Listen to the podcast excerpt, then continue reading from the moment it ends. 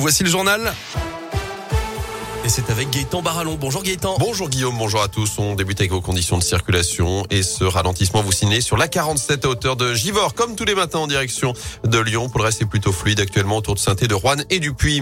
À la une ce jeudi, ce chiffre 18 000, c'est le nombre de personnes majeures qui disparaissent chaque année en France et c'est autant de familles dans l'attente de réponses. Dans certains cas, les enquêtes ne donnent rien faute de pistes suffisantes. De quoi rendre le deuil impossible pour les proches qui veulent connaître la vérité. Hier, une vingtaine de familles venues de toute la région se sont à Lyon avec les bénévoles de l'association Recherche de personnes disparues. L'occasion d'échanger et de se sentir moins seul. Parmi eux, Yves et Janine, leur fils Nicolas Suppot a disparu il y a 12 ans à Échirol en Isère. Ils se sont confiés au micro radioscope de Léa Dupérin. Le 15 septembre 2010, midi et demi, Nicolas Suppot, 30 ans, quitte son travail et ne revient pas. Depuis ce jour, ses parents se sont tout imaginés. Soit il a fait une mauvaise rencontre, ou soit il est parti volontairement. Si c'est un départ volontaire, on se pose la question, mais qu'est-ce qui s'est passé pour qu'il soit parti? Qu'est-ce qu'on a dû faire hein? Oui, Quelque part, c'est le genre de questions qu'on se pose immanquablement. En 2014, l'enquête s'arrête, mais un nouvel espoir surgit trois ans plus tard dans le cadre de l'affaire Nordal-le-Landais.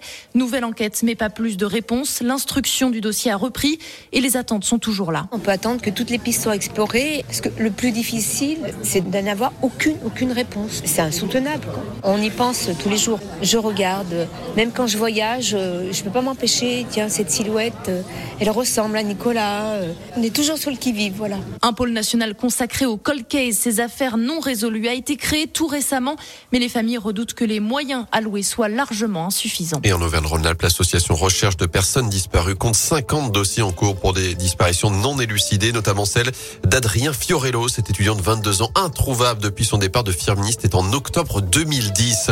Dans l'actu également, ce drame sur les rails. Hier, à Rouen, un homme d'une soixantaine d'années a perdu la vie en tombant de plus de 6 mètres sur les voies. Ça s'est passé en milieu d'après-midi. On ignore encore l'identité de la victime. Une enquête est ouverte pour savoir s'il s'agit d'un accident ou d'un geste désespéré.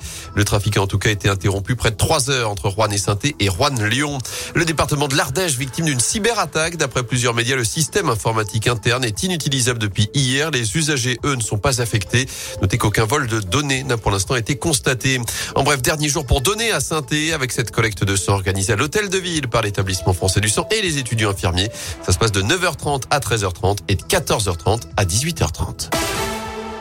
Un mot de sport et le foot pour terminer. Karim Benzema reste inarrêtable après son triplé au tour précédent pour sortir le PSG. L'attaquant français du Real Madrid a encore inscrit 3 buts hier soir lors de la victoire 3-1 sur la pelouse de Chelsea en quart finale allée de la Ligue des Champions.